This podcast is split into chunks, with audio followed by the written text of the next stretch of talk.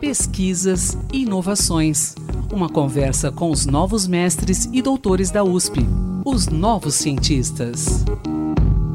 Bom dia, ouvintes da Rádio USP. Eu sou Antônio Carlos Quinto e recebo hoje a historiadora Fernanda dos Anjos Casagrande, autora do estudo Acervos do Movimento Negro da cidade de São Paulo, um olhar para os registros da luta negra.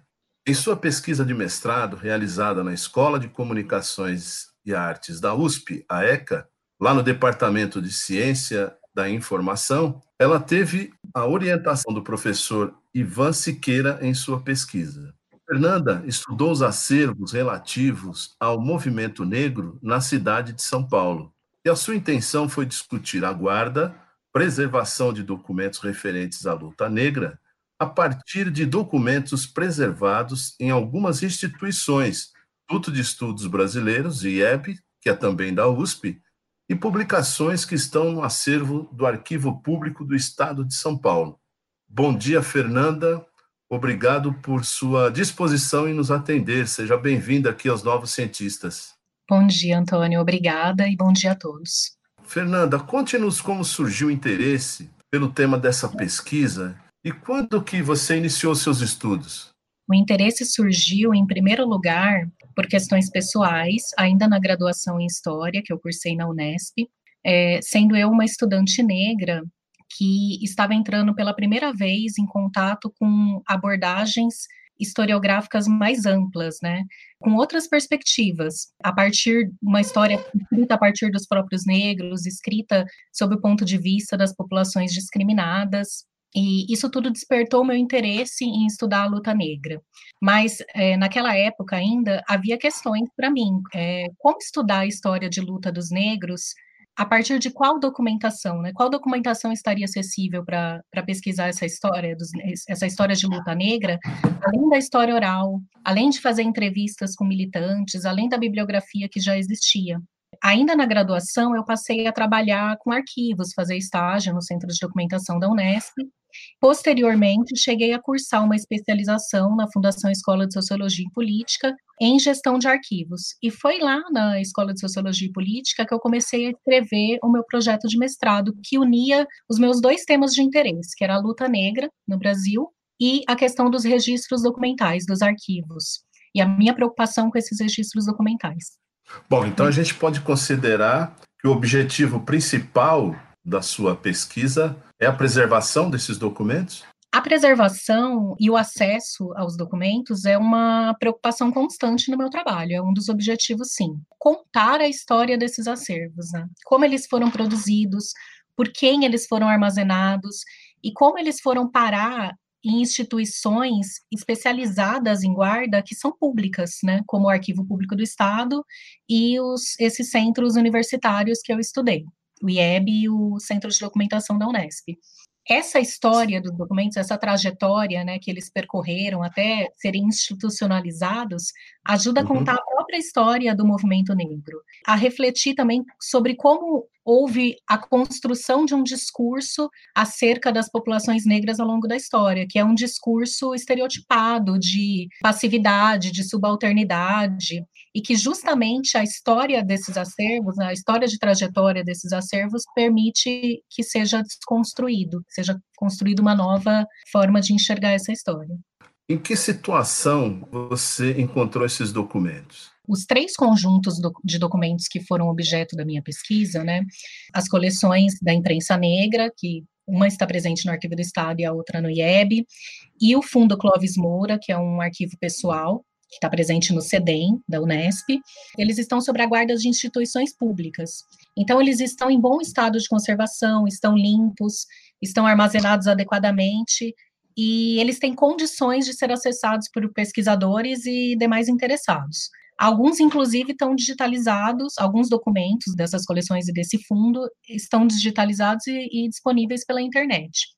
Mas quando, você quando a gente fala sobre a situação dos documentos, eu levo em conta também as ferramentas que existem para que esses documentos sejam acessados e divulgados, né, para que sejam conhecidos. E o meu trabalho, ele buscou descrever esses acervos, averiguar as ligações entre eles, contar a própria história deles, fazer essas ligações, se tornando assim também uma ferramenta de acesso, né? Também é possível que a minha dissertação seja vista como uma ferramenta de acesso que localiza, identifica e discute esses acervos.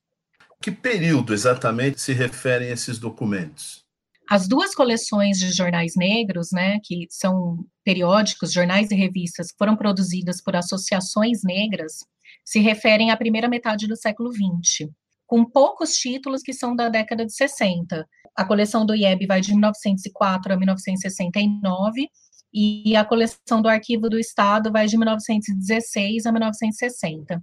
Uhum. O Fundo Clóvis Moura, que é um arquivo pessoal que pertenceu ao professor Clóvis Moura, que foi sociólogo, jornalista, escritor, ele viveu entre 1925 e 2003. São os documentos que ele acumulou durante a vida, documentos pessoais, produção acadêmica e coisas que ele colecionou. Então ele tem documentos que são mais antigos, mas que foram acumulados por ele dentro do período em que ele viveu. A minha próxima pergunta, eu acho que você mais ou menos já respondeu. Que tipo de documentos compõe esses acervos. Você falou até em questão de internet, existe muita coisa disponível na internet, é isso? Dá para você detalhar um pouquinho mais isso? Não são muitas coisas é, disponíveis na ah. internet. Uma parte desses três acervos foram, foi digitalizada e está disponível na internet, uma pequena parte. São diferentes tipos de documentos, e é, é legal que o termo técnico é esse mesmo, é tipo documental. E essa é uma discussão que está no trabalho, né? As coleções de jornais, né, é, a coleção Imprensa Negra no Arquivo do Estado e Jornais Negros Brasileiros no IEB, são compostas por exemplares de jornais e revistas que foram produzidos por associações negras. Tem exemplares originais e cópias em microfilme. Né? No caso do Arquivo do Estado, as cópias estão todas em microfilme. É, o IEB tem originais em papel e também tem cópias em microfilme elas foram preservadas, reunidas por militantes e, e após isso doadas para essas instituições. O arquivo pessoal do Clóvis Moura, ele tem de documentos pessoais, a correspondência, cartas, material de estudo, pesquisa acadêmica, biblioteca particular do autor e também recortes da produção jornalística dele ao longo da vida. Além de coisas que ele colecionava, jornais, revistas, fotografias. Essa é uma discussão que compõe o meu trabalho, porque os documentos que são produzidos por movimentos sociais, né, no caso o movimento negro, eles refletem a finalidade daquele movimento. Então, se aquele movimento fez uma, uma divulgação de um evento, esse documento vai ser talvez um panfleto ou um rascunho de um discurso, um manuscrito, um relatório. Esses documentos eles não fazem parte de uma estrutura administrativa comum, como de um órgão público ou uma empresa. Os documentos seguem uma lógica de arquivamento que já está pré-estabelecida. Se você tem um contrato num órgão público, um memorando, ele vai seguir um caminho lógico dentro desse arquivo que vai ser preservado ou, ou descartado, conforme prevê essa estrutura arquivística. Os documentos do, dos movimentos sociais, não. Eles precisam sobreviver ao uso, né? Depois serem armazenados por alguém, primeiramente. E só uhum. então eles serão incorporados a, a, uma instituição de guarda. São tipos documentais que não estão garantidas a sua preservação. E você falou em jornais também? Sim, é, dois dos acervos que eu pesquisei são jornais. A coleção do IEB são jornais, jornais e revistas, né? Coleção Jornais Negros Brasileiros, e a coleção do Arquivo do Estado também são jornais, chama Coleção Imprensa Negra, Imprensa Negra, Coleção Imprensa Negra. E dessas publicações, algumas ainda estão presentes atualmente, hoje, por exemplo? Que eu saiba, não. Inclusive, os jornais, eles tinham vida muito curta, porque a situação dessas associações negras não era uma associação estável, nem financeiramente, nem socialmente. É, muitos desses jornais nasciam e publicavam um, dois números e depois não tinham condições de continuar existindo, eram encerrados. No jornal que mais sobreviveu, sobreviveu talvez 10 anos. E isso já era uma vitória, né, tendo em vista que a situação não era, não era fácil publicar um, publicar um jornal independente, né, é, uhum. um jornal alternativo. Com base no que você encontrou, no que você analisou, é possível fazer comparações com a situação do movimento negro hoje? Então, eu posso fazer uma comparação em relação à situação dos registros documentais, que é exatamente o objeto do meu trabalho, né? Sim. Não é exatamente a história do movimento negro, mas sim a situação dos registros documentais. Então, é, eu poderia dizer, sim, que os documentos que estão sendo gerados atualmente, eles terão uma trajetória similar aos documentos que foram gerados pelo movimento negro ao longo da história, ao longo do século XX, é, sobretudo a primeira metade do século XX, que é o que eu mais estudei. Visto que eles são é, os mesmos tipos documentais, né? São movimentos, são documentos de movimentos sociais. E a sobrevivência desses documentos, a guarda desses documentos, dependerá dos, vai depender dos mesmos fatores, talvez. Porém, outros elementos vão entrar nessa equação, se tratando do, dos registros documentais do movimento negro hoje, que são a maior ah. presença de intelectuais negros no espaço acadêmico, não é uma presença é, justa, mas é uma presença muito maior do que havia antes. Uhum. As posições que já foram conquistadas pelo movimento negro é, nas demandas estatais. E um fator principal que é a produção digital extensa, maciça de conteúdo, né? Como que esse conteúdo que é produzido digitalmente, circula digitalmente na internet, pode ser armazenado e institucionalizado, né, e pertencente a uma instituição pública do Estado. São, são novas problemáticas que merecem Sim. novos estudos. Eu queria saber, uma coisa que me chamou a atenção, em algum momento você disse o seguinte, você falou em passividade. Então, eu queria que você falasse um pouquinho sobre isso e já finalizar dizendo quais as suas principais conclusões é, acerca desse estudo.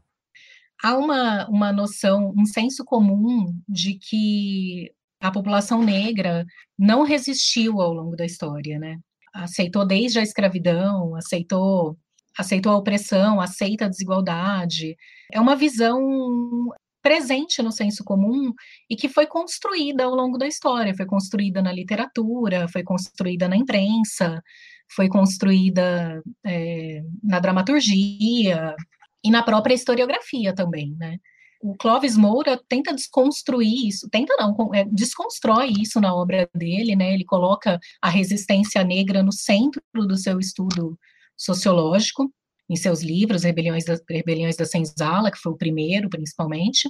Essa imagem de subalternidade, de passividade da população negra, ela é uma imagem a ser desconstruída constantemente por novos pesquisadores, com mais acesso à documentação, com uma bibliografia é, diferenciada, um dos objetivos do meu trabalho era justamente esse, era discutir como o acesso aos documentos que se referem justamente à luta negra, ao movimento negro, às associações negras que existiram desde o final da, da escravidão no Brasil, mostram uma história de luta e, e de resistência.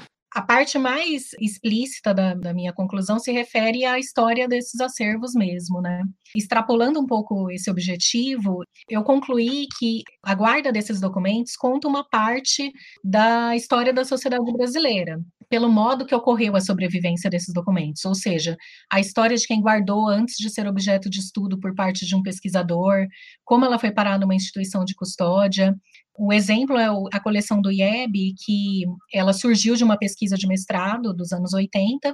A coleção está registrada com o nome da, da pesquisadora que doou.